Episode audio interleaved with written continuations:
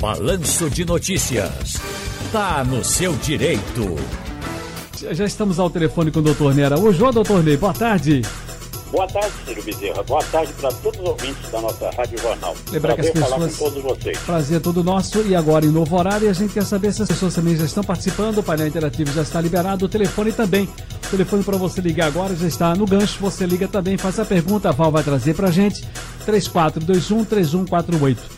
Doutor Ney, houve alteração na idade da viúva para recebimento de pensão por morte? Houve sim. Houve agora a partir de 1 de janeiro de 2021 é, um ano a mais. Nós temos é, várias faixas, não é, para determinação da pensão. Por exemplo, vai receber a pensão por morte por 3, 6, 9, 15 ou 20 anos, ou vitalício, não é?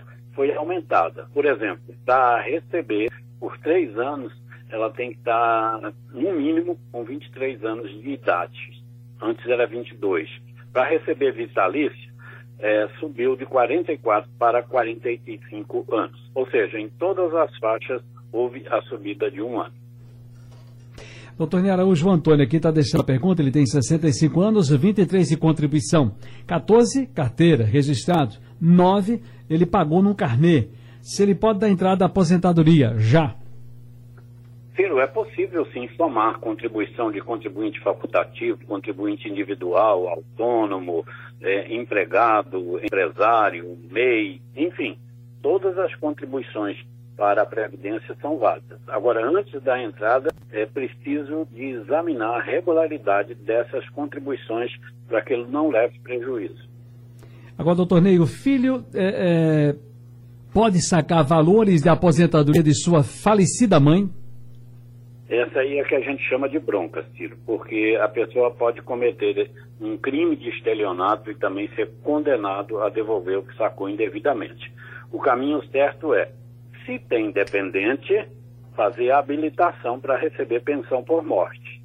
Se não tem dependente, os herdeiros devem pedir, o, por meio da justiça, um alvará para saque do que está lá na conta da, da, da falecida.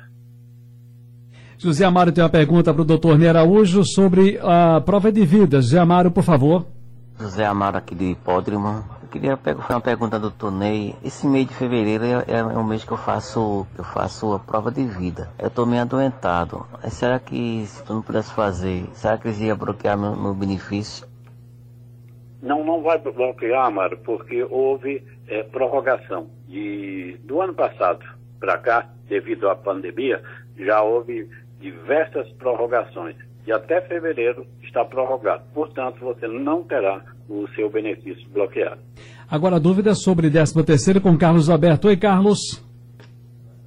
Boa tarde, Ciro Bezerra. Boa tarde. É, Carlos Alberto, do R6 Imbura. Ô Ciro, não se foi falado, né, desde o começo do ano, né, que os aposentados iam receber uma parcela é, do 13 terceiro, né, adiantado, é, eu já sou aposentado e saiu a, o benefício do mês, né, de fevereiro, e não vem não, ou não é para todos os aposentados. É, faço essa pergunta aí para o doutor Ney Araújo, ok? Um abraço, boa tarde. Ok, um abraço. Doutor Ney? Por enquanto, nós estamos tendo o, o, pagamento dos benefícios do mês de janeiro, não é? que se inicia nos cinco últimos dias úteis de janeiro e nos cinco primeiros dias úteis de fevereiro. É, há sim a possibilidade dessa antecipação. No ano passado foi paga a primeira parcela em abril, a segunda parcela em maio. E o governo está propenso a fazer é, esse adiantamento. O que houve agora foi a antecipação do pagamento do abono salarial do PIS-PASEP. As pessoas que são nascidas nos meses de maio e junho, que só receberiam um abono salarial em março, foi antecipado e o pagamento será a partir de amanhã, dia 11 de fevereiro. Ciro.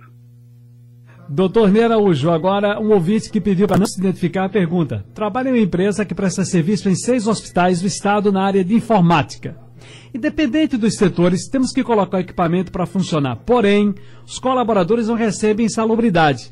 Já uma outra empresa que presta o mesmo serviço nos mesmos hospitais, essa empresa paga insalubridade para os seus colaboradores. O que é que podemos fazer para que a empresa que eu trabalho pague também os colaboradores da mesma forma que a outra? De início, um, um, o diálogo é o ideal para resolver qualquer pendência.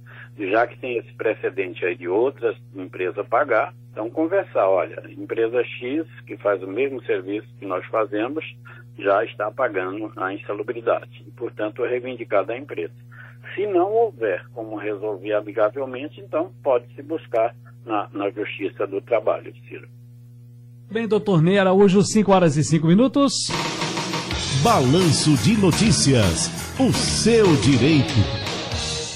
De volta amanhã com. Amanhã, doutor João Bosco, né? Vamos falar sobre causas familiares. Doutor Ney Araújo, um abraço grande, até a próxima. Sucesso sempre, Ciro Bezerra.